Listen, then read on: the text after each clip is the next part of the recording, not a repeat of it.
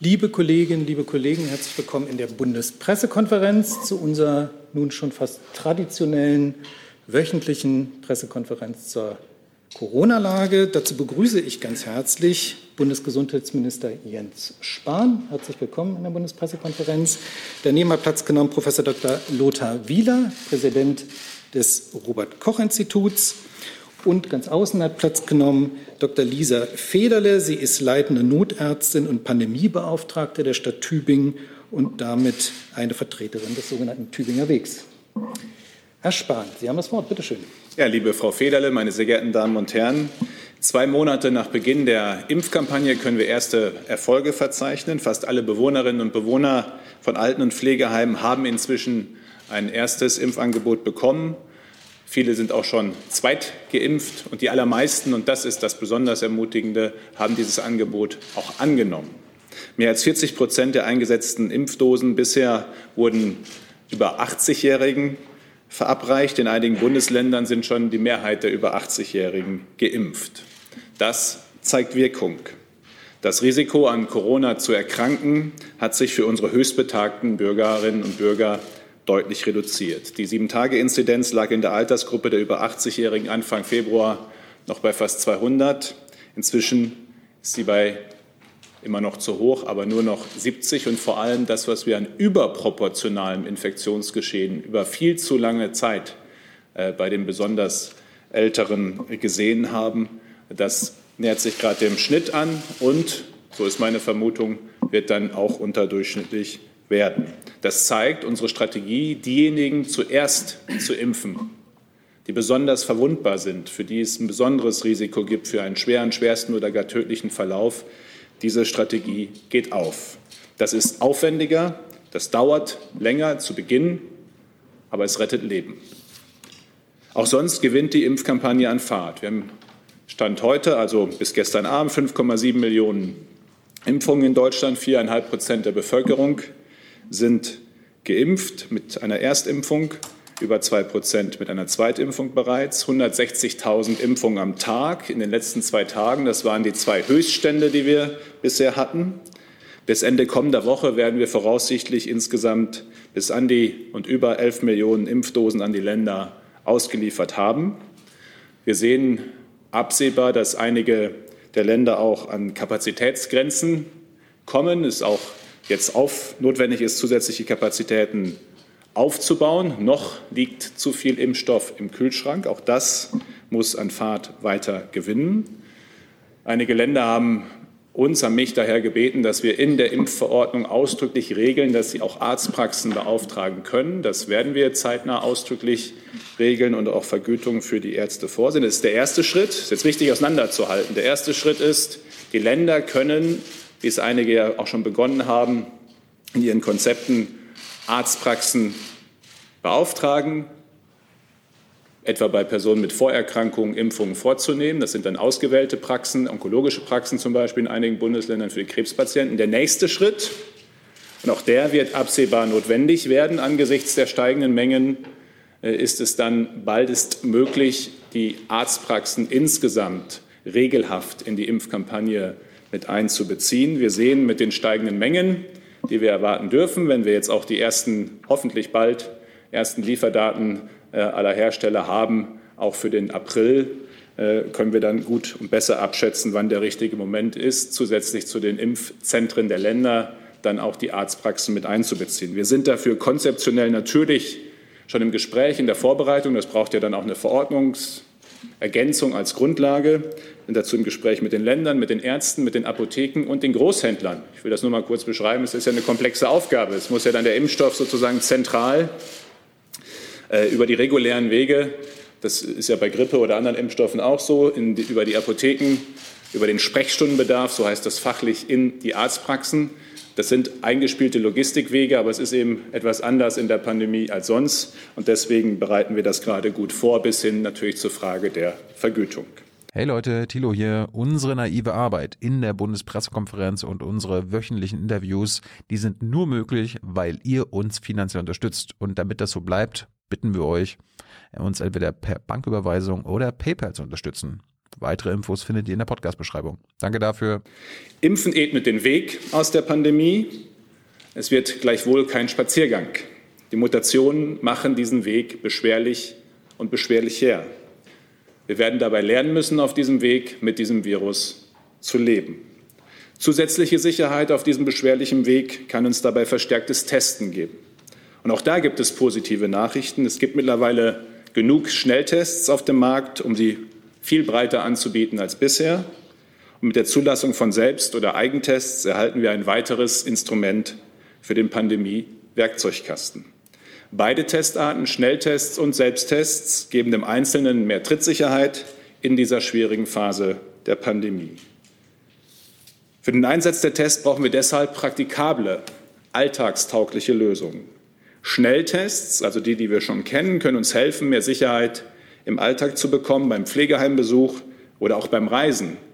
Sie machen vor allem da auch viel Sinn, wo es eine Bestätigung, einen Nachweis durch einen Dritten über das Testergebnis braucht für die nächsten Stunden, für das etwa beim Reisen, was man vorhat. Mittlerweile eben deutlich mehr verfügbar, können Schnelltests Teil unserer weiteren Strategie sein, wenn wir sie kostenlos und niedrigschwellig, niedrigschwellig anbieten, als Bürgertest, so wie in Tübingen Frau Dr. Federle und das Team in Tübingen das ja machen und wo ja gezeigt wird, gelebt wird, was Organisationskraft, Pragmatismus, Kreativität äh, vor Ort eben dann für einen Unterschied auch machen können mit diesem Instrument der Schnelltests. Die Selbsttests dagegen oder hingegen können Sicherheit geben für konkrete Situationen. Wenn man sich für eine längere Zeit im geschlossenen Raum mit anderen Menschen aufhalten will, als Selbsttest unter Aufsicht möglicherweise, vor, in der Perspektive jetzt mal etwas weiter vorausgedacht, vor einem Konzert- oder Restaurantbesuch oder auch in Selbstverantwortung zu Hause, etwa bei einem Familientreffen. Ich bin davon überzeugt, dass Selbsttest schon sehr bald auch selbstverständlicher Teil unseres Alltags sein werden, erhältlich an vielen Stellen im Handel, kostengünstig und routiniert eingesetzt. Das wird sich jetzt entwickeln, das wird nicht gleich nächste Woche vollumfänglich so sein, aber über einige Wochen werden wir diese Entwicklung sehen. Wichtig für beide Tests ist der Hinweis, sie geben Sicherheit, zusätzliche Sicherheit, aber keine hundertprozentige Sicherheit. Ein negativer Test bedeutet nicht, dass man dann nicht mehr vorsichtig sein muss. Und ein positiver Test ist nichts anderes als die Aufforderung, das Ergebnis noch einmal ärztlich zu überprüfen. Der PCR-Test, der Labortest bleibt der Goldstandard. Abschließend, diese Pandemie hat uns allen viel abverlangt und sie tut es noch.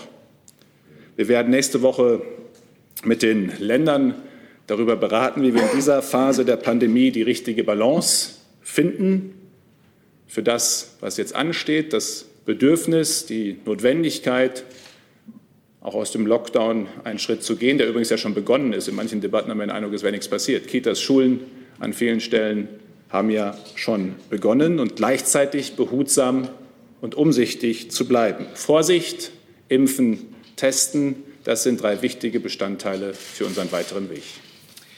Danke, Herr Spahn. Professor Wiele. Ja, guten Tag, meine Damen und Herren. Wenn wir uns das Infektionsgeschehen in Deutschland anschauen, dann sehen wir nach wie vor einige positive Entwicklungen. Obwohl es immer noch viele Ausbrüche in Alten- und Pflegeheimen und auch Krankenhäusern gibt, nehmen die Fallzahlen bei den über 80-Jährigen weiter ab.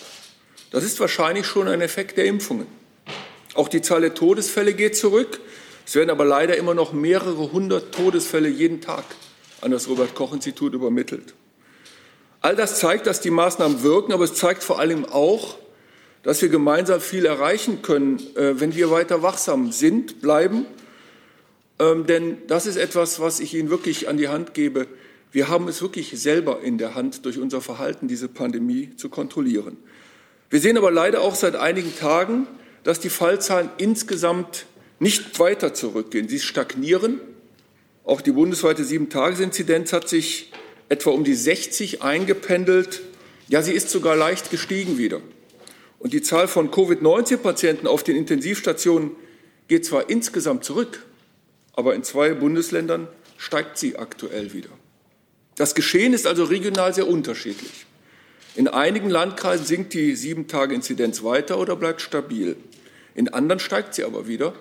und zwar besonders bei jüngeren Menschen. Wir müssen davon ausgehen, dass hier die besorgniserregenden Varianten auch eine Rolle spielen, auch wenn wir das noch nicht ganz genau abschätzen können. Aber eines ist klar, B117, diese Variante breitet sich rasch aus. Die Variante ist deutlich ansteckender und sie ist auch noch gefährlicher, und zwar in allen Altersgruppen. Und das macht die Pandemiebekämpfung für uns alle natürlich nicht leichter.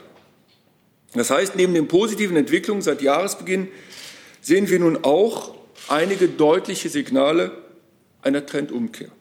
Deswegen ist es wichtiger denn je, dass wir alle die Maßnahmen weiter konsequent umsetzen, dass wir die Verbreitung dieser Viren zumindest eindämmen und verlangsamen. Ansonsten steuern wir in eine weitere, in eine dritte Welle hinein. Wir alle wollen ja unseren Alltag zurück. Das Ziel haben ich, denke ich, wir alle gemeinsam. Das erreichen wir aber nur, wenn wir jetzt weiter gemeinsam an einem Strang ziehen und die Fallzahlen dauerhaft senken. Nur so verhindern wir nämlich Erkrankungen, schwere Verläufe und auch Todesfälle. Und das in allen Altersgruppen, also auch bei Menschen, die vielen von uns persönlich wichtig sind.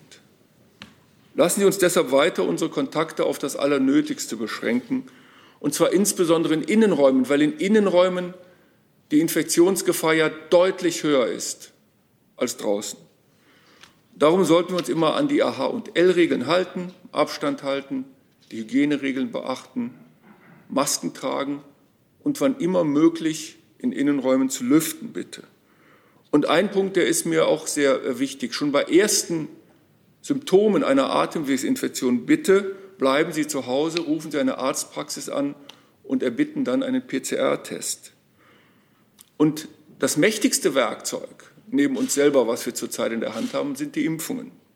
Wenn immer uns eine Impfung angeboten wird, bitte lassen wir uns impfen. Die Impfungen schützen und sie sind der direkte gemeinsame Weg aus der Pandemie. Und es gibt wirklich großartige neue Daten aus anderen Ländern, die die Wirksamkeit aller bislang zugelassenen Impfstoffe sehr, sehr eindeutig belegen. Also Unabhängig davon bleiben natürlich unsere ganzen Schutzmaßnahmen zunächst einmal bestehen. Auch die Selbsttests, über die im Moment ja sehr viel diskutiert wird, äh, wird unsere Maßnahmen nur ergänzen. Sie können sie nicht ersetzen. So ein Test bietet nämlich keine Gewissheit. Es kommt vor, dass er nicht erkennt, dass jemand ansteckend ist. Zu der Erwartung, dass man sich für bestimmte Situationen zum Beispiel freitesten könnte, ein negatives Testergebnis ist eben nicht 100 Prozent sicher. Es schließt nicht hundertprozentig eine Infektion aus. Man kann trotzdem infiziert sein und andere anstecken. Was heißt das? Der Test ist tatsächlich eine Momentaufnahme. Es kann sein, dass man zum Testzeitpunkt eben nicht ansteckend war, aber es ist kurz darauf vielleicht der Fall. Das heißt, schlussfolgernd, auch wenn der Test negativ ist, sollten wir uns unbedingt weiter an die AH plus L-Regeln halten. Wir können uns danach nicht einfach schutzlos mit anderen Menschen treffen. Und fragen Sie vielleicht, worin liegt dann der Nutzen von Selbsttests? Nun, wenn mehr und breiter getestet wird, dann werden natürlich auch mehr Infektionen entdeckt und sie können auch schneller gefunden werden. Und das ist ja ein entscheidendes Werkzeug, um diese Pandemie schnell zu bekämpfen, dass infektiöse Menschen, die andere anstecken können, isoliert werden oder sich selber isolieren. Selbsttests sind also keine Wunderwaffe, aber sind eines von vielen Werkzeugen, die in unserem inzwischen wirklich üppig gefüllten Werkzeugkasten gegen die Pandemiebekämpfung zur Verfügung stehen. Das mächtigste Werkzeug, ich sagte es bereits, das sind aber wir selber, das ist unser Verhalten. Und dazu gehört eben auch, dass wir uns impfen lassen. Meine Damen und Herren, lassen Sie uns dieses Frühjahr, das letzte Frühjahr dieser Pandemie, lassen Sie es uns klug nutzen. Die gute Nachricht ist, dass wir auch die neuen besorgniserregenden Varianten durch konsequente Maßnahmen und die AH- und L-Regeln eindämmen können. Und wir wissen auch heute, dass die Impfungen auch bei Infektionen mit diesen besorgniserregenden Varianten das Risiko reduzieren, an Covid-19 zu erkranken. Und das ist unser gemeinsames Ziel, ein Frühjahr mit möglichst wenig Neuerkrankungen und mit möglichst wenigen Krankheitsverläufen. Gemeinsam packen wir das an und gemeinsam geben wir Covid-19 keine Chance. Herzlichen Dank, Professor Wieler. Dann Dr. Federle. Guten Morgen, meine Damen und Herren. Vielen Dank, Herr Minister Spahn, für die Einladung. Ich freue mich ganz arg, dass ich hier den Tübinger Weg zeigen, vorstellen darf und auch Sie über die Notwendigkeit und Sinnhaftigkeit einer umfassenden Teststrategie informieren kann. Ähm, Sie haben vorhin gesagt, praktikable Lösungen. Ich glaube, dafür stehen wir, dass wir in Tübingen praktisch und pragmatisch arbeiten, und zwar schon seit Monaten. Wir haben schon ganz früh angefangen, im März letzten Jahres offensiv mit einer PCR-Teststrategie äh, in den Alten- und Pflegeheimen und haben Insassen und Pflegepersonal auch ohne Symptome durchgetestet und so frühzeitig Infektionsherde entdeckt und unkontrollierte Ausbreitung verhindert. Ich habe damals, als ich am Anfang April angefangen habe, in Stuttgart die Auskunft bekommen, ähm, wenn Sie asymptomatische Bewohner testen, dann können Sie ja vor Sozialgericht gehen für die Kosten. Gott sei Dank hat der Minister zwei, drei Wochen später dann kam auf jeden Fall dann das Go, dass das bezahlt wird und dass das korrekt ist. Und ähm, wir hatten leider auch gleich bei dem ersten Heim äh, auf der ersten Station 16 Positive, die asymptomatisch waren. Leider sind da auch einige verstorben. Jedenfalls haben wir dann regelmäßig weiter kontrolliert. Und ab 15. Oktober, ab dem die ersten Schnelltests auf dem Markt waren, haben wir das intensiviert und ausgeweitet auf vulnerable Gruppen außerhalb der Heime, also auch auf die älteren Mitbürger, die ja zu 90 Prozent noch zu Hause leben. Wir haben, ich habe da ein Projekt dann entwickelt. Wir haben das Stille Nacht, einsame Nacht genannt und haben kostenlose Schnelltests auf dem Marktplatz angeboten, fünf Tage die Woche. Wir hatten bis zu 1000 Leuten, die an einem Tag kamen. Ich habe hunderte von Anrufen bekommen und die Leute haben sich total bedankt und gesagt, endlich tut jemand auch was für die alten Menschen zu Hause, weil wir sind genauso gefährdet und wir wollen halt auch den Enkel zu Weihnachten sehen. Unsere Aktion haben wir dann weitergeführt, die läuft immer noch, weil wir gemerkt haben, die Bedürfnisse der Menschen sind einfach da, eine Sicherheit zu haben. Ab Februar diesen Jahres sind wir dann damit in die Kitas und die Schulen mit Notbetreuung gegangen und testen jetzt zweimal pro Woche im Präsenzunterricht und im Vollbetrieb der Kitas die Lehrer und Betreuer mit Stichproben der Kinder. Das heißt, wir haben vor zweieinhalb Wochen angefangen, die ganzen Lehrer einzulernen mit diesen nasalen Tests. Das ist auch kein Problem. Die, da musst du nur geschultes Personal dafür haben. Das ist kein medizinisches Personal mehr. Wir haben Video aufgenommen und die Lehrer machen das jetzt an den Schulen in der Regel selber. Die, die das nicht können oder nicht wollen, können zu unserem Arztmobil kommen und wir bieten denen kostenlose Tests weiterhin an. Aber auch andere Gruppen gewinnen mit einem systemischen Testregime erheblich an Sicherheit. So habe ich zum Beispiel vorgestern 40 Fahrlehrer für solche Schnelltests für sich und ihre Fahrschüler geschult, die ja, wenn sie sich überlegen, auf ganz engem Raum eine Stunde im Auto zusammensitzen ja, und die Zeit miteinander verbringen. Dies ist natürlich auch auf Betriebe oder auf die Polizei und andere Einheiten und äh, Institutionen übertragbar. Wir haben auch die Erfahrung gemacht, wir haben ja 80 Millionen Einwohner in, äh, in Deutschland, es werden nicht 80 Millionen zum Schnelltest kommen. Das ist Quatsch. Bei uns werden die umsonst angeboten seit 26. November. Und es hat sich eingependelt, dass regelmäßig zwischen 150 bis 200 Leuten kommen. Das heißt, die sind, haben uns nicht nur die Bude eingerannt. Das war nur über Weihnachten. Sie müssen auch überlegen, es gibt genügend Leute in Berufen, wie die zu Hause arbeiten, im Homeoffice mit ähm, Mundschutz, dann einkaufen gehen. Die müssen sich nicht jeden zweiten Tag schnell testen. Das ist Unsinn. Aber wie gesagt, das Beispiel mit den Fahrlehrern oder aber jetzt äh, mit, auch mit den Friseuren. Ich habe den, unseren Oberbürgermeister angerufen und habe ihm gesagt, es machen die Friseurläden jetzt auf und ähm, er soll doch mal rumrufen und fragen, ob die nicht einverstanden sind, dass wir die regelmäßig testen und eben den Besucher zum Friseur, der hinkommt, auch. Und dann auch eine Statistik führen und mal schauen, was passiert da eigentlich. Ja? Ist es überhaupt so gefährlich, zum Friseur zu gehen oder nicht? Und bin ich geschützt?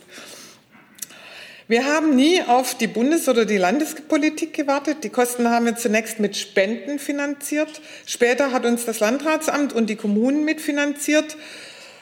Und jetzt wird es ja Gott sei Dank, und da danke ich Ihnen von Herzen, Herr Spahn, von dem Bund übernommen, weil ich seit Monaten für die, die Schnelltests kämpfe und überzeugt bin, dass das eine ganz wichtige Strategie ist. Ja. Mit dieser Teststrategie waren wir einer der ersten Kreise, die jetzt seit vielen Wochen die Inzidenz unter 50 haben, teilweise auch unter 35 gedrückt haben. Inzwischen haben über 25 Kommunen und Kreise in Baden-Württemberg, aber auch in Bayern und Hessen unser Modell eins zu eins übernommen. Und die Tübinger Erfahrungen sind auch in das gestern von der Landesregierung Baden-Württemberg zum zur, zur Bund-Länder-Sitzung vorgelegte Initiativpapier zur begrenzten Öffnung von Gastronomie, Handel und Kultur eingeflossen. Warum ist eine umfassende Teststrategie eine tragende Säule in der Pandemiebekämpfung? Testen ist neben den Lockdown-Maßnahmen eine effektive Prävention gegen die Ausbreitung des Infektionsgeschehens. Wir haben seit November mindestens 20.000 Schnelltests gemacht bei asymptomatischen Menschen. Also das waren keine, die zu denen ins Heim gegangen sind, sondern die zu, nach Hause zur Großmutter wollten oder die Nachbarin, die zum Kaffee zum Vater wollte oder jemand, der einfach irgendwie Angst hatte. Und wir haben bei den 20.000 Tests die wie gesagt symptomlos waren. Wir haben ja noch andere äh, Institutionen wie Fieberambulanz, wo die Leute getestet werden mit Symptomen. Haben wir 350 positive herausgefunden und die haben wir natürlich zum PCR-Test geschickt, nach Hause in Quarantäne und die konnten niemanden mehr anstecken.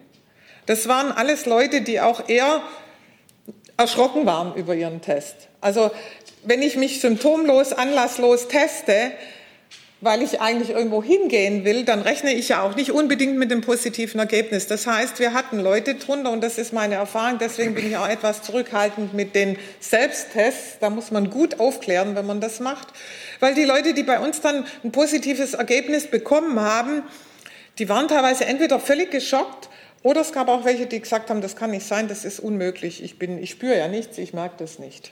Also, wenn man selber testet und niemand sich selbst testet und niemand dabei hat, der das kontrolliert, muss man zumindest vorher die Leute gut aufklären und nochmal auch ranführen, was das bedeutet. Das ist schon auch eine Verantwortung. Testen ist unverzichtbar als flankierende Maßnahme für Öffnungsaktivitäten.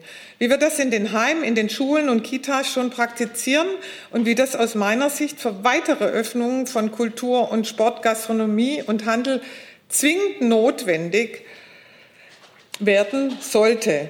Wenn wir nicht mit Wumms in eine dritte Welle rauschen wollen. Das bedeutet, wir müssen wirklich schauen, dass wir die Menschen sensibilisieren, die Menschen aufklären, die Menschen mitnehmen und zum Testen bringen. Das muss quasi wie Zähneputzen jeden Tag passieren können, ohne groß drüber nachzudenken, aus dem FF und aber auch geschult und angelernt.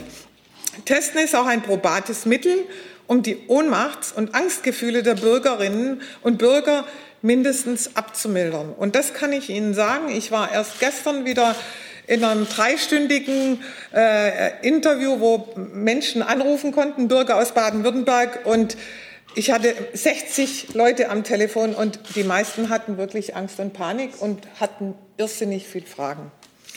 Gut, Testen schafft nicht das Virus aus der Welt, aber hilft mit, das Infektionsgeschehen unter Kontrolle zu halten, solange nicht durchgeimpft ist. Und es hilft, Öffnungsperspektiven zu entwickeln und zu realisieren, die aus medizinischer Sicht sonst nicht zu vertreten wären. Deswegen begrüße ich ganz besonders Ihre Initiative, Herr Minister Spahn, kostenfreie Tests für alle zu ermöglichen und hoffe und unterstütze für eine ganz schnelle Umsetzung.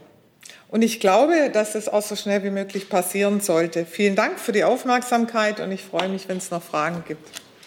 Herzlichen Dank für die Eingangsstatements. Dann kommen wir zu Fragen. Leider funktioniert unser Online-Fragetool gerade nicht. Äh, wir haben es auch noch nicht zum Laufen bekommen. Das tut mir leid. Äh, Fragen am besten jetzt ähm, an die Adresse der Bundespressekonferenz. Wir versuchen das dann noch einzubauen. Ansonsten für die Kollegen hier im Saal bitte ich an die, sich an die Regel zu halten. Eine Frage, eine Nachfrage. Die erste hat Herr Grimm. Bitte.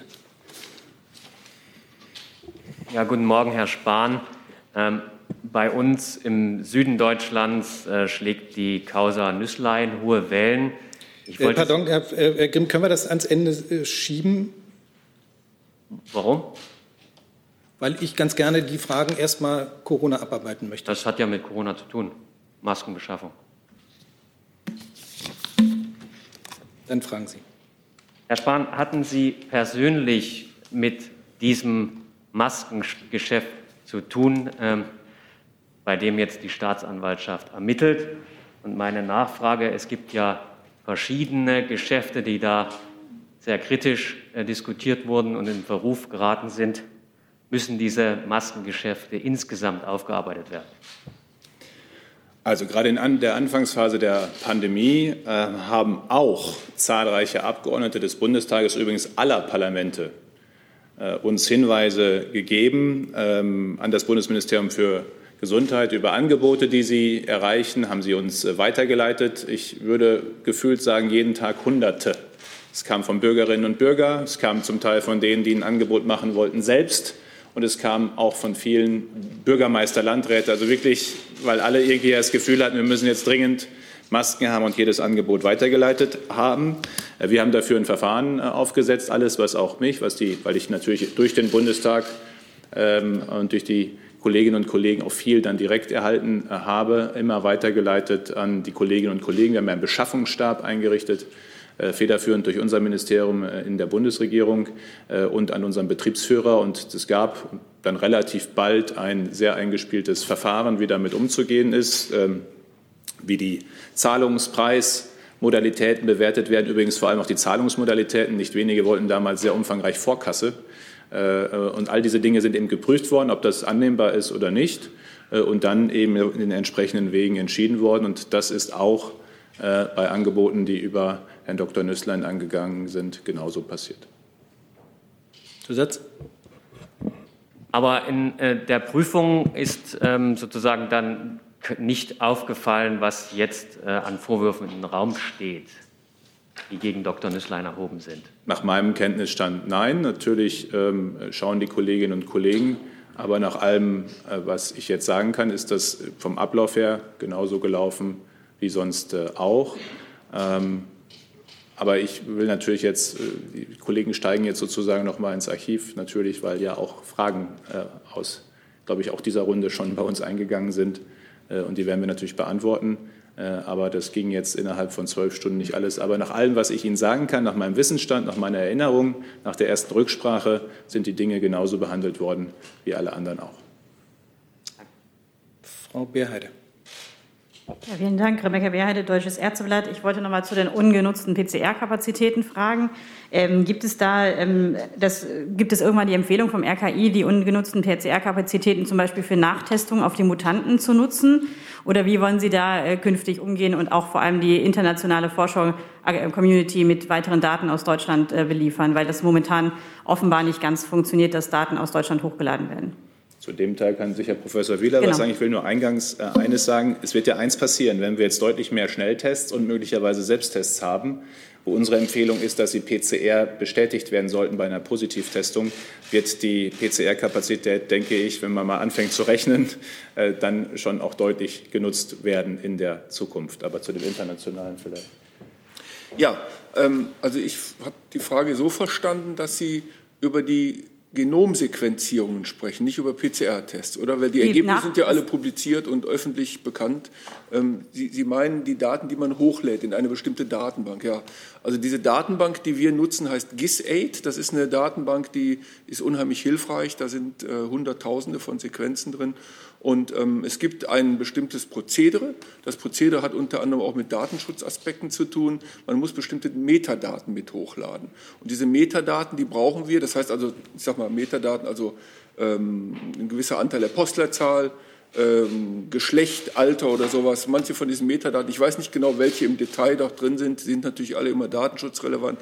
Und es gibt zum einen Anforderungen von GIS-Aid, dass wir diese Metadaten mitliefern müssen und wir kriegen noch nicht alle Metadaten von denen, die uns die Sequenzen liefern. Das hat einerseits technische äh, Probleme, die wir lösen und es hat andererseits eben die, die, den Aspekt, dass wir eben von manchen sequenzierenden Laboren die gar nicht bekommen. Und ohne diese Daten können wir bei GISET nicht hochladen. Wir haben damit gesprochen letzte Woche. Wir lösen das jetzt, äh, denke ich, ganz pragmatisch. Aber Sie können dazu, davon ausgehen, dass wir so schnell wie möglich alle diese Daten hochladen. Es ist also nicht so, dass wir diese Daten nicht herausgeben möchten, sondern es gibt momentan einfach ein paar Herausforderungen, die wir auch schneller als äh, gestern, als heute schon gelöst hätten. Herr Rinke.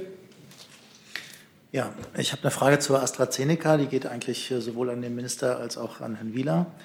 Ähm, vielleicht können Sie noch mal eine Einschätzung geben, äh, warum äh, die von Ihnen ja auch erwähnten äh, nicht genutzten Impfdosen da noch liegen. Äh, haben Sie da mittlerweile weitere Erkenntnisse und sollte man die Zweitimpfung ähm, zurückstellen, wie das ja auch jetzt einige Ministerpräsidenten fordern? Also nur Erstimpfung, keine Zweitimpfung mehr, besonders auch bei AstraZeneca. Danke sind ja gleich zwei äh, Themen. Zum einen äh, Frage ähm, der Impfdosen, die noch verimpfbar sind, sozusagen schon ausgeliefert sind, ist äh, auch, wenn ich die Zahlen heute Morgen nehme, mein Eindruck, dass das äh, vor allem auch was zu tun hat, sozusagen mit, mit der Organisation, mit der Terminvergabe, bis das alles ähm, auch stärker angelaufen ist in vielen Bundesländern. Äh, klar, die Diskussionen kennen wir auch. Es äh, mag den einen oder anderen geben, der den, das Angebot nicht annimmt wo wir unbedingt dazu raten, dieser Impfstoff ist sicher und wirksam, er schützt, man schützt sich und andere, äh, wie alle äh, beiden anderen Impfstoffe auch, äh, ist auch anzunehmen. Aber es gibt ja hinreichend viele, schon in der Priorisierungsgruppe 2, Menschen mit Vorerkrankungen, Polizistinnen und Polizisten, Einsatzkräfte, ähm, Kita, Grundschullehrerinnen und Lehrer, medizinisch, medizinisches Personal jenseits der Intensivstation. Also wir haben ja jetzt in der ersten Prio-Gruppe diejenigen gehabt, die auch ein Infektionsrisiko haben, etwa weil sie eben mit Patienten umgehen. Jetzt können alle Beschäftigten im Gesundheitswesen Schritt für Schritt geimpft werden. Also es gibt ausreichend Bürgerinnen und Bürger, da bin ich sehr sicher, die das Angebot auch in der Prio-Gruppe 2 annehmen werden. Es muss jetzt nur, und das scheint mir im Moment eher das Thema zu sein, ankommen, das Angebot. Ähm, und da sind wir auch im engen Austausch mit äh, den Ländern, äh, dass das deutlich an Fahrt gewinnt. Die Zweitimpfung AstraZeneca ist empfohlen von der Ständigen Impfkommission zwischen neun und zwölf äh, Wochen zu machen. Es gibt Daten, ich glaube auch aus Schottland, aber auch aus anderen Bereichen, wo wir sehen, wo auch die STIKO ich gebeten habe, sich das nochmal anzuschauen, äh, dass zwölf Wochen zu einer höheren Wirksamkeit führt äh, als neun. Wir wussten schon vorher, neun führt zu einer deutlich höheren als sechs Wochen Abstand. Ähm, und insofern wird man sicherlich in dem Lichte noch mal beraten, ob man eher am vorderen Teil von neun bis zwölf Wochen die Zweitimpfung macht oder am hinteren äh, Ende. Und wir haben zudem auch sehr bewusst entschieden, die besonders Gefährdeten jetzt in der Priorisierungsgruppe 1 und 2 mindestens auch mit beiden Impfungen zu impfen äh, bevor nicht auch weitere Daten vorliegen. Also auch das muss man jetzt auswerten. Auch darum habe ich die Ständige Impfkommission andere gebeten, die Daten zu BioNTech, Moderna, AstraZeneca, wie viel Schutz ist wie lange, das ist ja das Entscheidende, nach der Erstimpfung da. Und macht das einen Unterschied, ob ich 50, 30 oder 80-Jährige impfe, für die Frage, was nach dem ersten Impfen schon an Schutz da ist? Ja, ich kann da gar nicht viel ergänzen. Ich möchte nur ein, zwei Dinge vielleicht noch anmerken. Ist natürlich klar, dass wir so viel Menschen wie möglich impfen wollen und dazu natürlich logistisch am klügsten vorgehen müssen. Und dazu ist natürlich auch so, wenn jetzt sogar ähm, eine Zweitimpfung nach zwölf Wochen einen höheren Wirksamkeit sogar hat als nach neun Wochen, dann kann man natürlich noch mehr Menschen auch impfen, wenn man nämlich drei Wochen die Zweitimpfung quasi aussetzt. Das ist also ein doppelter Gewinn sozusagen. Das ist eine großartige Nachricht. Aber die, die ähm, aus, aus meiner Sicht jetzt in dieser Woche die wirklich absolut äh, überragende Nachricht, die, die mich persönlich sehr, sehr glücklich gemacht hat, ist, wir bekommen natürlich immer mehr Informationen von den Ländern, die sehr viel geimpft haben. Das ist insbesondere Vereinigtes Königreich, Schottland wurde angesprochen, Israel. Und Sie wissen vielleicht, dass Israel ja sehr ähm, Intensivdaten erheben kann. Dort äh, werden die Daten ja auch sehr, sehr direkt den entsprechenden Firmen zur Verfügung gestellt, sodass man ganz schnell Effektivitätsstudien machen kann. Aber es gibt eine Zahl, die uns wirklich sehr begeistert hat diese Woche, und zwar in Schottland, nur eine Zahl, um ihn zu nennen. In Schottland äh, hat man etwa 500.000 Menschen geimpft und man hat dann verglichen mit AstraZeneca als auch mit, ähm, mit BioNTech, wenn ich richtig, ja, mit BioNTech. Und man hat dann einfach verglichen, epidemiologisch eine, eine Stichprobe von anderen 500.000 Menschen, die infiziert wurden, beziehungsweise die, die aber nicht geimpft waren. Und man hat gesehen, dass dieser AstraZeneca-Impfstoff tatsächlich die Quote von Hospitalisierungen um 94 Prozent reduziert. Ja. Das ist fantastisch. Das heißt also, dieser Impfstoff ist wirklich äh, sehr, sehr wirksam. Und dass der Impfstoff von manchen nicht angenommen wird, das hören wir. Das ist einfach fachlich, sachlich nicht gerechtfertigt. Was wir hören ist, und das, das äh, weiß man ja auch durch die Zulassungsunterlagen, und das wurde auch immer kommuniziert, etwa jeder Zweite, der den Impfstoff bekommt, kriegt äh, Kopfschmerzen oder auch Fieber für zwei, drei Tage. Das ist eine dieser Impfnebenwirkungen. Aber das ist ein Zeichen, dass eben dieser Impfstoff sehr, sehr stark wirkt. Und das scheint mir von den Gesprächen, die ich habe, dass das etwas ist, wo Leute scheinbar ähm, deshalb eine Zurückhaltung haben. Aber besser ein, zwei Tage Kopfschmerzen, als diese verdammte Krankheit zu kriegen. Ja? Um das nochmal klar zu sagen. Diese Impfstoffe, die wir zugelassen haben, sind alle hochwirksam. Und ich wäre über nichts glücklicher, wenn ich selber äh, bald diesen AstraZeneca-Impfstoff genießen dürfte. Ich habe eine weitere Frage an Sie, Professor Wieler, von ähm, Kollegen Ponzen von ZDF. Sie haben gerade noch einmal betont, dass B117 ansteckender und gefährlicher ist. Können Sie das quantifizieren? Welche Forschungsergebnisse liegen dazu inzwischen vor? Ähm, zu erhöhten Ansteckungen zu schweren Verläufen bzw. der Mortalitätsrate? Ja, also die Daten, die, auf die wir uns beziehen, sind alles Daten bislang aus dem Vereinigten Königreich, weil dort dieses Virus ja am längsten untersucht ist und daher auch am besten bekannt ist und die Briten auch wirklich sehr, sehr ähm, transparent immer wieder berichten auf den Websites der Agentur, äh, der, der staatlichen Einrichtung. Aber wir sind natürlich auch ständig quasi wöchentlich in, in Gesprächen damit. Das eine ist, ähm, es gibt ja klare Daten, die gibt es aber bezüglich Übertragbarkeit aus Dänemark, aus Holland, dass man den R-Wert berechnet, der liegt ungefähr um Faktor äh, 50 Prozent höher. Es gibt sogar Zahlen 70 Prozent höher.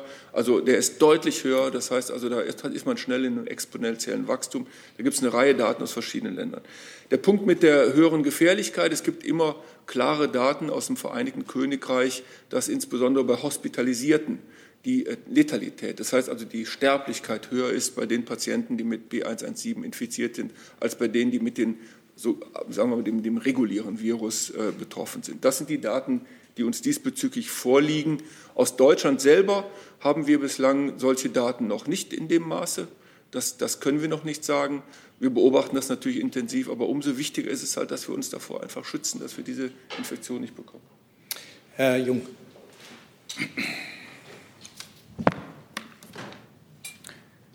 Herr Wieler, äh, die internationale Wissenschaftscommunity, aber auch deutsche Virologen warnen, während nur die Alten, wie hier in Deutschland, geimpft werden und junge Menschen ungeimpft aktuell Lockerungen bekommen. Ist dies gerade das wahrscheinlichste Szenario, dass wir eine Mutation bekommen, äh, bei der die Impfungen wirkungslos sind? Sehen Sie das auch so? Also, ähm, was tatsächlich geschehen wird, ist klar. Die Menschen, die geschützt sind vor der Infektion. Die werden natürlich am Infektionsgeschehen nicht mehr so stark teilhaben wie die anderen. Das heißt, diejenigen, die nicht geimpft sind, auf die wächst quasi der Infektionsdruck.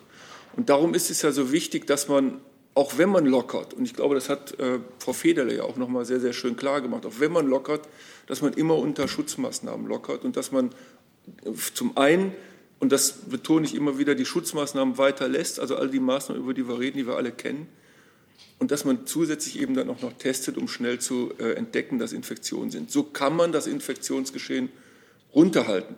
Was aber prinzipiell passiert, das hatte ich ja auch hier schon mal besprochen, wenn man in so eine Pandemie reinimpft, und wir haben, das ist ja der einzige Weg, den wir momentan haben, dann gibt es einen Druck, einen sogenannten ähm, ähm, äh, Immun-Escape-Druck auf die Virus, auf, auf die Viren. Und es ist klar, dass sich neue Varianten bilden werden. Und ähm, darum beobachten wir die ja auch. Und ähm, was wir aber bisher wissen, ist, dass die Impfstoffe alle wirken noch. Wir sehen, dass manche Impfstoffe gegen die Varianten, die wir kennen, nicht so gut wirken, aber sie sind immer noch wirksam. Und wir haben ja diesen großen Vorteil, dass wir gerade mit dieser mRNA-Technologie Impfstoffe relativ schnell auch wieder anpassen können. Man ändert dann nur den Bauplan für den Impfstoff, das ist aber nicht zulassungsrelevant und kann dann relativ schnell neue Impfstoffe machen. Das ist ein Wettrennen. Das ist ein Wettrennen gegen die Zeit. Und ähm, das Virus ist immer schneller als wir, aber wir, ähm, wir, wir, wir können das eben beherrschen, wenn wir die Infektionszahlen runterhalten. Darum ist wirklich meine Bitte an alle, wenn wir lockern, wenn das entschieden wird, dann mögen sich alle trotzdem bitte so gut wie möglich schützen Und dann ist das ja nur eine Frage von wenigen Monaten, zumindest für unser Land, wenn wir dann so viele geimpft haben, dass der Impfschutz so weit ist, dass wir eine Grundimmunität haben. Und da gibt es auch ein paar gute Nachrichten. Also ähm, wir wissen inzwischen noch nicht genau, wie stark die Virusausscheidung durch die Impfung reduziert wird, aber sie wird reduziert. Und wir wissen inzwischen auch, das sind aber nur Einzelberichte, dass zum Beispiel Frauen, die in der Schwangerschaft infiziert wurden, ähm, dann aber trotzdem, Gott sei Dank, äh, ihre Kinder äh, unbeschadet haben gebären können, dass die über die Muttermilch Antikörper auch auf diese Babys übertragen. Da gibt es nur Einzelfälle. Aber das ist natürlich ein total ermutigendes Ergebnis, weil damit ist auch die Chance, dass wir die Grundimmunität erreichen, wirklich äh, groß.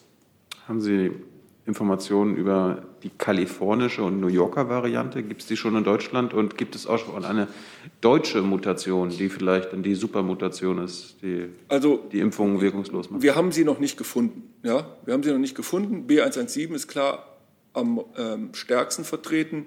Ähm, vielleicht noch mal zu der, zu der Frage mit der, mit der ähm, Surveillance. Sie haben zu Recht gesagt, dass wir die Daten noch nicht hochgeladen haben was mich am meisten ärgert, wahrscheinlich von allen.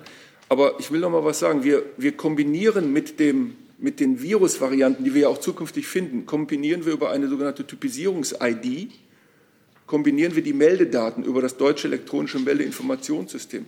Das heißt, wir werden dann eben wirklich das Fällen zuordnen können und dann können wir das Potenzial, das klinische Potenzial der Virusmutation dann natürlich viel schneller sagen. Das ist auch so ein technischer Schritt und ein Datenschutzschritt, der noch kommt. Aber dann werden wir auch viel früher erkennen in Deutschland zum Beispiel, ob eine Variante vielleicht zu schwereren Krankheitsverläufen führt oder nicht. Und das ist eigentlich das wesentliche Ziel auch noch bei der ganzen Sequenzanalyse, dass wir neue Varianten erkennen. Aber das macht nur Sinn, wenn wir die mit den epidemiologischen Daten verlinken. Und das ist die, die große Stärke des deutschen elektronischen Meldeinformationssystems an, an das seit dem 1.1. alle angeschlossen sind, um das auch mal zu erwähnen. Ja, Frau Rosbach. Ja, vielen Dank, Herr Wieler. Eine Frage an Sie, Stichwort ähm, Öffnung, Öffnungskonzepte. Das RKI hat ja ein Konzept veröffentlicht, wie ähm, Öffnungsschritte aussehen könnten. Wer hat Sie damit eigentlich beauftragt? Oder haben Sie sich das einfach selber überlegt, dass Sie das jetzt zu diesem Zeitpunkt? Ja, das RKI ist tatsächlich auch eine Institution, die eigenständig denken kann. Das äh, ist so, ja, wir haben das ist auch ausdrücklich gewünscht, wenn ja. ich das sagen darf.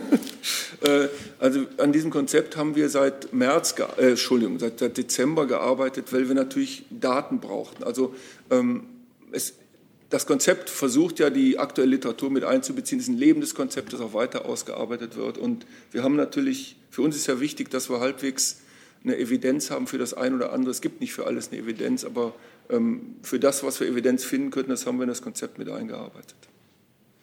Zusatz? Noch eine Nachfrage, aber warum erscheint das dann einfach an irgendeinem beliebigen Tag im Februar bei Ihnen auf der Website? Ich meine, wenn Sie da schon lange dran arbeiten und das äh, gerade jetzt in der Debatte so wichtig ist, dann ist das doch irgendwie ein bisschen seltsam. Ja, das kann ich total verstehen. Ich, ich sage Ihnen den Grund, der ist ebenso banal wie, wie tragisch. Äh, das Website-Internet-Team von uns ist total überlastet. Und das ist ja ein RSS-Feed, ist ja gekommen, ja, und die haben tatsächlich vergessen, das zu twittern.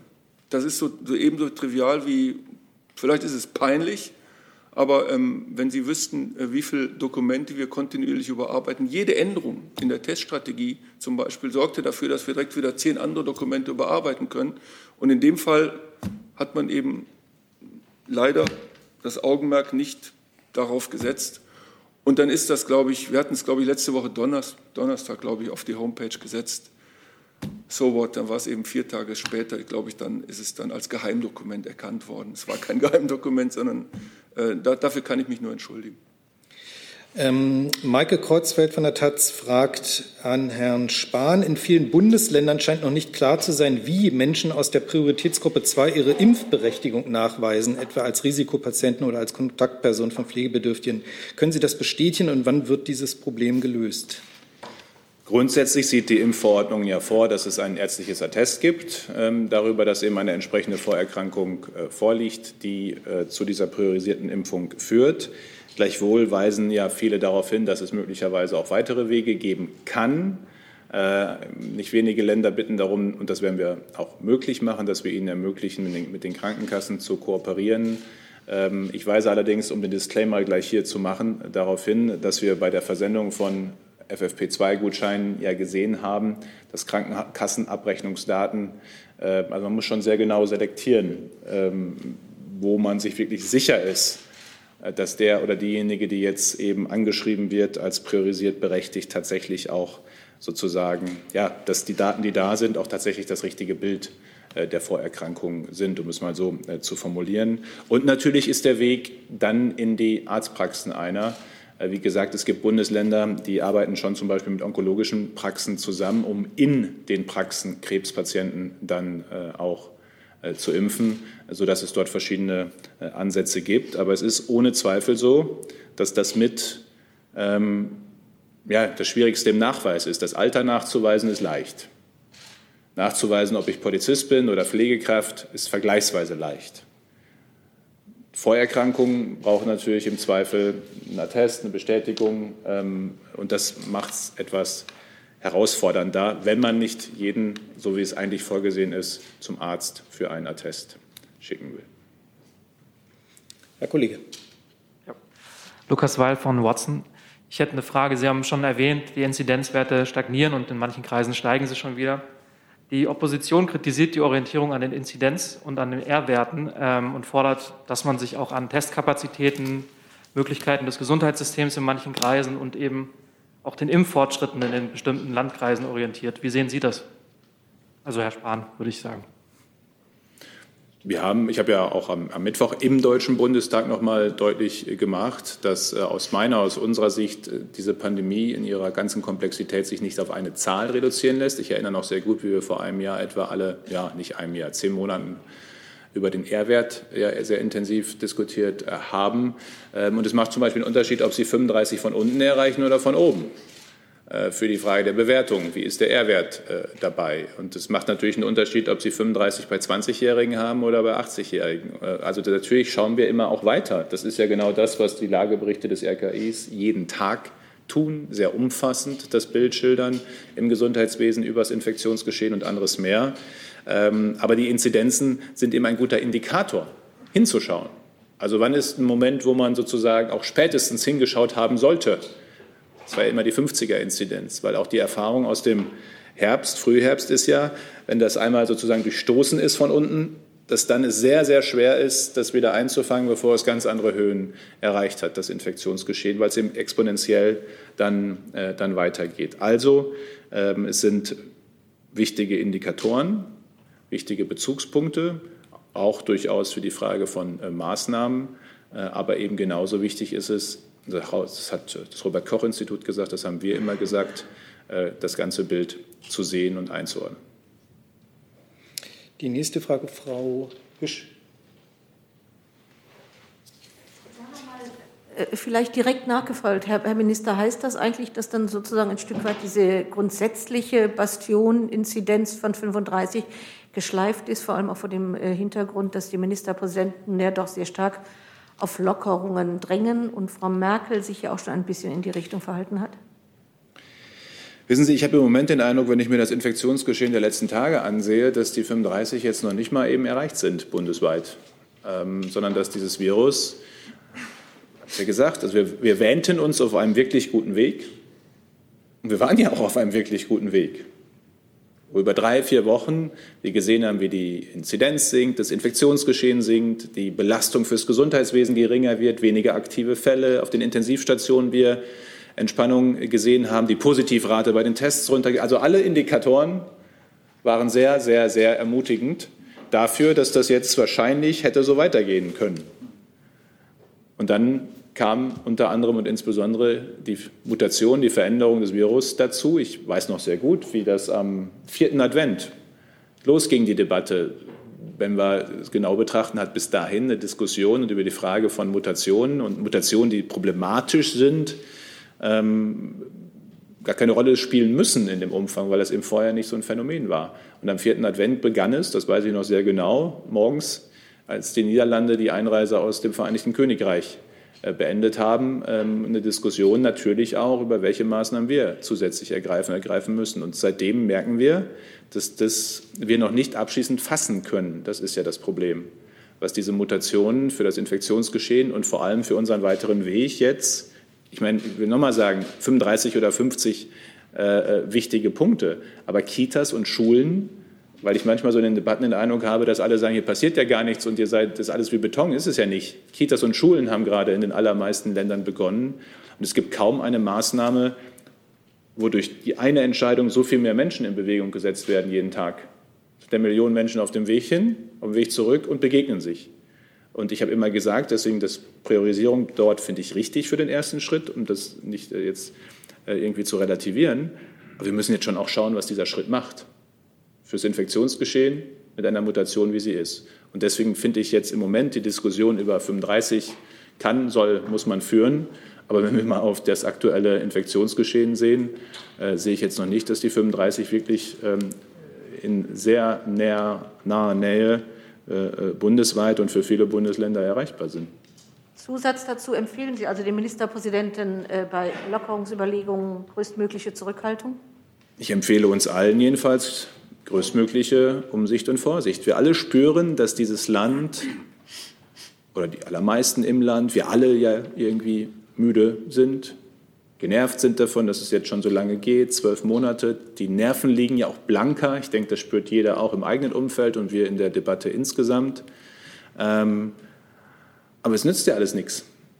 Das Virus ist da, wir müssen damit, äh, wir müssen damit umgehen. Und deswegen kann ich tatsächlich dafür werben, dass diese Balance zwischen ähm, diesem Bedürfnis, das ein soziales, das ein wirtschaftliches, das ein menschliches ist, wirklich gut zu finden mit der notwendigen Umsicht und Vorsicht und wirklich nach jedem Schritt zu schauen, was macht das hier gerade mit dem Infektionsgeschehen.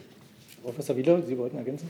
Ja, ich möchte es noch mal kurz ergänzen. Also es wird ja immer wieder, höre ich, dass gesagt wird, man konzentriere sich nur auf einen Wert. Dadurch, dass das gesagt wird, heißt das aber noch lange nicht, dass dem überhaupt so ist. Ich meine, wir haben eine Strategie. Wir haben einen Pandemieplan, den haben wir immer im Kopf gehabt. Wir haben verschiedene Grade. Ich habe es sehr häufig erklärt, dass es drei große Bereiche gibt, an denen wir die Krankheiten berechnen. Die Infektionsdynamik, die Krankheitslast, die Auslastung des Gesundheitssystems. Wir haben, es wird auch immer wieder behauptet, wir hätten keine Teststrategie. Wir haben immer eine Teststrategie gehabt. Die haben wir dann irgendwann ab Sommer nationale Teststrategie genannt. Die steht auf unseren Websites. Das heißt, wir haben immer viele Faktoren berücksichtigt. Wir geben diesen Bericht seit, weiß gar nicht, seit, ich glaube, Januar 2020 fast täglich heraus. Und da stehen alle möglichen Kennzahlen, da stehen auch die Testzahlen drin. Ja, diese Zahlen, warum schreiben wir die denn auf? Weil wir nur auf die Inzidenz schauen? Ich meine, wir sind doch diejenigen, die diese Krise mit koordinieren durch unsere Empfehlungen. Es ist doch klar, dass wir nie nur auf eine Zahl geschaut haben. Und das wäre ja auch wirklich sehr, sehr kurzsichtig. Insofern wäre ich froh, wenn, wenn das auch mal wahrgenommen wird, dass es dahinter strategische Überlegungen gibt, in denen dann natürlich jede Zahl eine bestimmte Bedeutung hat. Aber es gibt eben leider nicht die eine Zahl, über die wir alle Entscheidungen treffen können. Eine Frage von Jan Drebes von der Rheinischen Post. Äh, trifft es zu, dass sich, also das RKI, also sie richtet sich an Sie, Professor Wieder, trifft es zu, dass das RKI sich dagegen sperrt, AstraZeneca für alle Prioritätsgruppen freizugeben, um einen Überblick über den Fortschritt des Impfens in Deutschland zu behalten? Und was sagt Minister Spahn zu der Idee, AstraZeneca sofort für alle Prioritätsgruppen freizugeben? Also das, was dort gefragt wird, trifft nicht zu. Es gibt eine STIKO-Empfehlung und auch dazu nochmal, die STIKO-Empfehlung beruht ja auf wissenschaftlichen Fakten.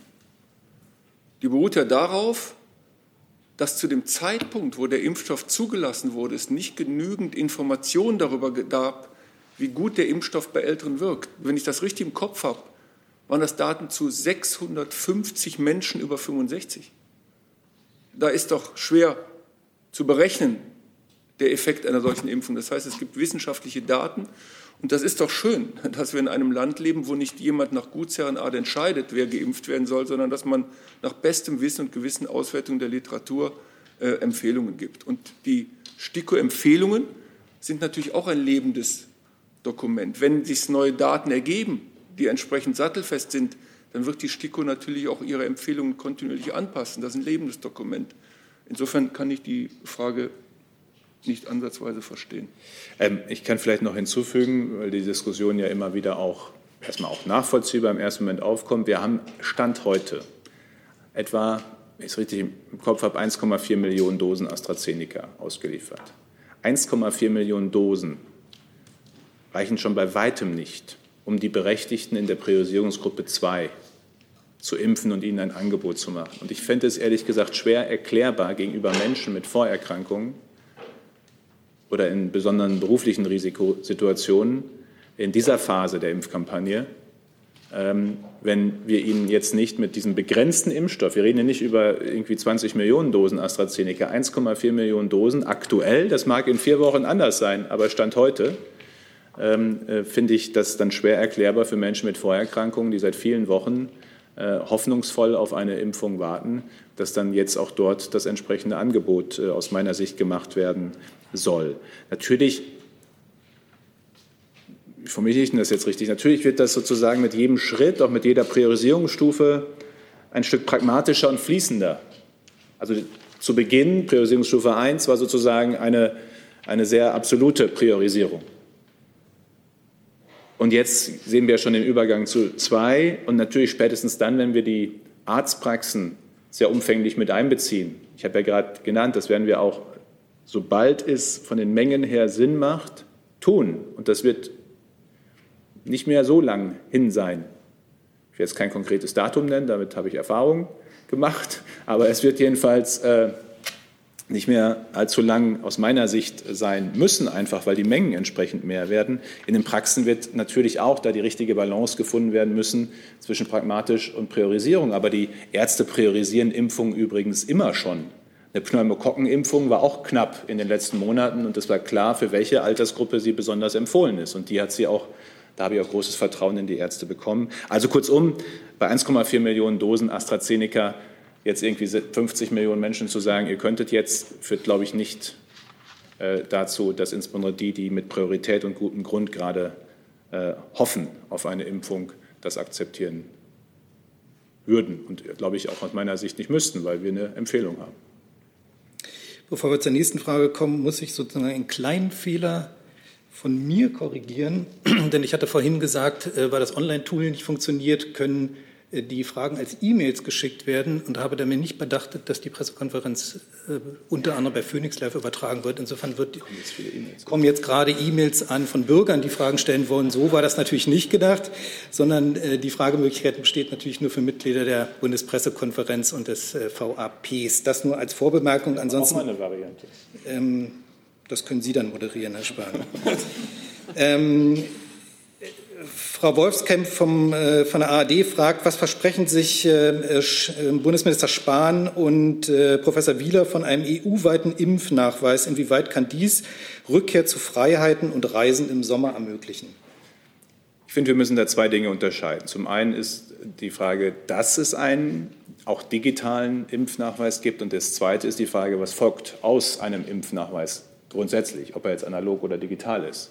Erster Teil. Wir haben im Corona-Kabinett am Montag entschieden, äh, dass nach der Entscheidung des Europäischen Rates, der im Januar, wenn ich es richtig erinnere, schon entschieden hat, äh, dass es ähm, digitale Impfnachweise geben können soll, die auch ähm, über einen Server, Gateway entsprechend EU-weit äh, vernetzt, vernetzbar sind haben wir am Montag entschieden, dass es auch äh, wir für Deutschland so etwas äh, entwickeln lassen wollen. Wir sind gerade im Vergabeverfahren dazu, im Dringlichkeitsvergabeverfahren dazu, weil es ja auch schnell gehen soll, ähm, um es dann eben ähm, ja, innerhalb von plus minus bitte beachten, äh, bis zu zwölf Wochen dann auch verfügbar zu machen. Es sind natürlich sehr hohe Anforderungen, einmal mehr an Datenschutz, an Sicherheit, äh, und anderes zu beachten. Äh, aber wir stehen diesem Projekt als solchem, weil es ja erstmal, ob Sie es analog oder digital den Nachweis haben, der digitale Nachweis natürlich leichter zu handeln ist in bestimmten Situationen. So, die andere Frage ist, und ich finde, die Debatte muss wirklich im Deutschen Bundestag, das sage ich jetzt auch als Abgeordneter und Bürger, äh, breit geführt werden, ist ja die Frage, was folgt daraus, dass ich geimpft bin? Folgt daraus was oder nicht? Ähm, und die Diskussion findet ja statt und sie muss auch stattfinden. Sie hat aber meine, aus meiner Sicht nicht per se, also das eine folgt nicht automatisch aus dem anderen, sondern das eine äh, ist so oder so jetzt schon der Fall. Jeder hat einen Anspruch auf einen Nachweis, bis jetzt analog. Im Jahr 2021 soll es auch digital sein. Das andere ist die Frage, folgt daraus was und wenn ja, was? Herr Wieler? Ja, ich, ich bin ja ähm, seit 8. September bin ich Chair eines Komitees der internationalen Gesundheitsvorschriften. Hat mich der Generaldirektor der WHO beauftragt, äh, ein, ein Review-Committee zu leiten. Und in diesem Review-Committee beobachten wir und analysieren wir, was an diesen internationalen Gesundheitsvorschriften vielleicht besser oder schlechter umgesetzt wurde, warum dies oder jenes besser oder schlechter geklappt hat. Und natürlich wird da auch über ähm, so etwas gesprochen wie ähm, Impfzertifikate. Das gibt es ja übrigens für Gelbfieber. Das ist eine der Impfzertifikate. Das haben viele von Ihnen wahrscheinlich auch schon selber genutzt. Wenn Sie in bestimmte Länder gereist sind, mussten Sie Gelbfieber geimpft sein. Ähm, dass das digital zur Verfügung steht, ist sinnvoll. Wäre natürlich schön, wenn solche Impfzertifikate dann weltweit auch in einer einheitlichen Form zur Verfügung gestellt würden. Aber was das dann für das einzelne Land bedeutet, das sehe ich auch. Das sind Diskussionen, die müssen geführt werden von, äh, in, in, in den entsprechenden Gremien. Ähm, und dafür haben wir den Ethikrat, wir haben das Parlament, wir haben viele Gruppierungen. Und das wird bestimmt eine spannende Debatte. Und dann wird man sehen, was da rauskommt. Das vermag ich nicht zu sagen. Der digitale Impfpass als solcher startet übrigens leider erst am 01.01.2022 äh, im Rahmen der elektronischen Patientenakte. Das ist sozusagen der Zeitplan seit Jahren, also für alle Impfungen, die man so haben kann, statt des gelben Buches. Jetzt müssen wir eine vorübergehende Lösung machen, aber wir wollen sie eben möglich machen, weil sie ja auch praktikabel, Praktikabilität bietet. Hey Leute, hier sind Thilo und Tyler. Jung Naiv gibt es ja nur durch eure Unterstützung. Hier gibt es keine Werbung, außer für uns selbst. Das sagst du jetzt auch schon ein paar Jahre, ne? Ja. Aber man muss ja aber mal wieder darauf halt, hinweisen. Ne? Stimmt halt. Ne? Und ihr könnt uns per Banküberweisung unterstützen oder PayPal. Und wie ihr das alles machen könnt, findet ihr in der Podcast-Beschreibung. Wir haben noch Zeit für zwei Fragen. Herr Jessen. Ich habe eine Frage an äh, Frau Dr. Federle. Ähm, wenn man in Begriffen des Kulturbetriebs gucken würde, dann ist Tübingen so eine Art Probenbühne, auf der Sie seit einem Jahr schon Dinge ausprobieren, wo dann andere Häuser gucken können, na, was passiert denn da? Ähm, aus dieser Perspektive, äh, Sie sagen, testen, testen, testen, was das Zeug hält, bis hin zur Zähneputzroutine. Vor diesem Hintergrund hätten Sie sich gewünscht oder wünschen Sie sich, dass die vorhandenen Testkapazitäten in Deutschland tatsächlich auch jetzt schon komplett genutzt werden. Wir haben gehört, sie werden derzeit nur zur Hälfte genutzt. Jetzt wird gesagt, naja, wenn die Selbsttests kommen, dann vielleicht. Aber hätte das nicht schon eher geschehen sollen und müssen? Also das ist richtig, das kann ich nur bestätigen. Ich habe vor mindestens fünf Wochen den Sozialminister in Baden-Württemberg darauf angesprochen. Ich hatte die Möglichkeit oder hätte, wir hätten die Möglichkeit gehabt, 20 Millionen Schnelltests sofort zu bekommen mit einer sicheren Zusage für Baden-Württemberg.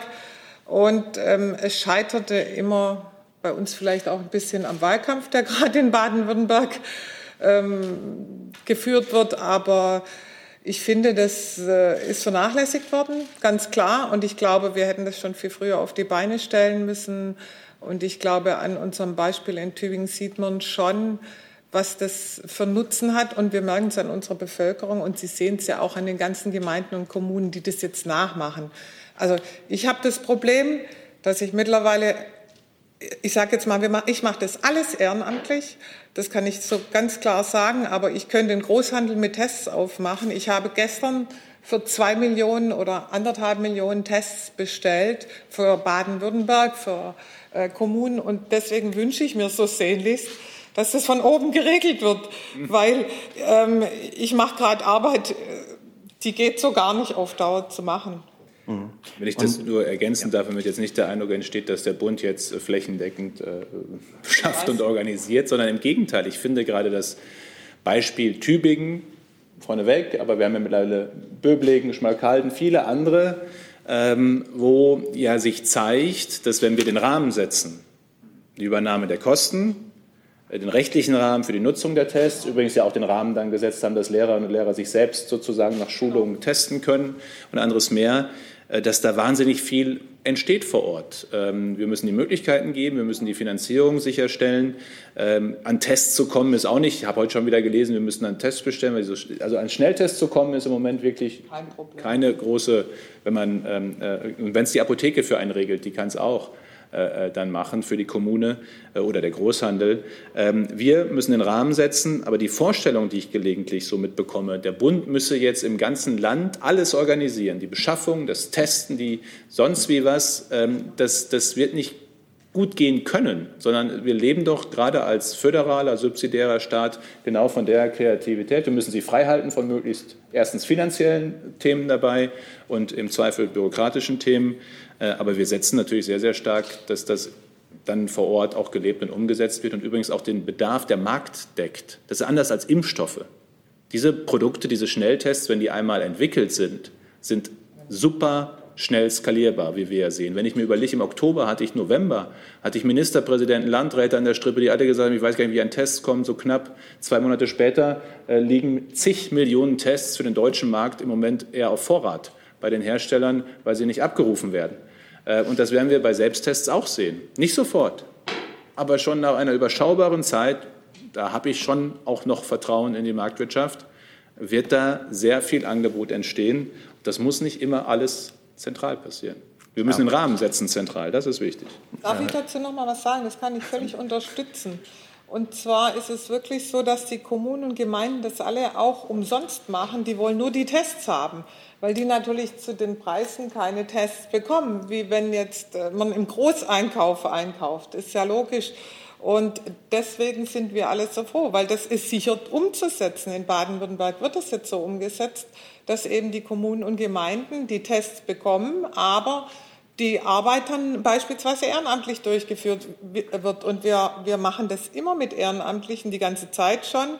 Und mir rennen die, die Bude ein. Das ist kein Witz. Die Leute kommen und sagen, sie sind froh, wenn sie in der Krise mit anpacken können. Wir haben die ganzen Künstler, die alle gerade nicht arbeiten und so. Die sind einfach selber wirklich happy, dass sie das Gefühl haben, sie sind dem Ganzen nicht nur ohnmächtig ausgeliefert, sondern können was tun. Äh, die Kritik machte sich daran ja fest, dass in der jüngeren Vergangenheit, ich glaube, das waren dann wesentlich bei den PCR-Tests die vorhandenen Kapazitäten nur zur Hälfte genutzt wurden. Das bleibt ja davon unbenommen. Meine Nachfrage, Frau Federle, vor dem Hintergrund Ihres Ansatzes, also sozusagen maximales Niederkämpfen des Virus, wo immer man es treffen kann, setzt dann ein Satz wie wir müssen lernen, mit dem Virus zu leben, nicht äh, eine zumindest missverständliches Signal. Also natürlich kann es sein, dass wir, wir können alle nicht einschätzen, wie die Mutanten sich entwickeln. Das werden Sie mir bestätigen können. Wir können davon, wir hoffen natürlich, dass das irgendwann so ausreicht, aber wir wissen auch nicht, ob auf Dauer der Impfstoff ähm, tatsächlich immer noch wirkt, je nach Mutante. Und insofern kann es schon sein, dass wir noch eine Weile damit leben müssen. Und dann gibt es sicherlich auch Leute, die sich nicht impfen lassen da wird sich das unter Umständen dann auch noch weiter verbreiten. Aber ganz klar ist, jetzt mal unabhängig davon, ob wir damit leben müssen oder nicht, wir haben gar keine andere Wahl, wie jetzt zu testen. Und wenigstens so lange zu testen, bis so viele geimpft sind, dass wir sagen können, okay, das ist wieder eine andere Situation. Wir müssen zum Ende kommen, weil wir noch die Rede. Ein kurzer Satz. Ein kurzer Satz noch. Ich möchte das noch mal klarstellen. Das ist ein zoonotischer Erreger. Der kommt aus dem Tierreich und der hat viele Wirte. Das heißt, dieses Virus, das wissen Sie ja, kann zum Beispiel Katzenartige infizieren, Frettchen, was weiß ich. Dieses Virus wird nicht mehr verschwinden. Ja, also falls das immer noch nicht klar genug gesagt wurde, dieses Virus wird nicht mehr verschwinden. Natürlich werden wir mit dem Virus leben. Es wird so sein, dass wir durch Impfung und durch Immunität die Krankheitsschwere wegbekommen und uns davor schützen aber wir werden das nicht ausrotten können. Das ist eine naive Idee. Ein, dieses, ein zoonotisches Virus mit so vielen verschiedenen Wirten können wir nicht ausrotten. Also klar, werden wir damit leben. Aber Übrigens wir werden es beherrschen, wir werden es kontrollieren. Im Übrigen haben wir ja auch mit dem Masern-Virus leben gelernt und mit vielen anderen uns okay. ganz gut. Dann sind wir leider am Ende. Ich habe nicht alle Fragen abarbeiten können. Wir entschuldigen uns nochmal dafür, dass dieses Online-Tool nicht funktioniert hat. Das, daran arbeiten wir noch. Dann bedanke ich mich ganz herzlich bei unseren Gästen, Frau Dr. Federle, Professor Wieler, Herr Spahn. Danke.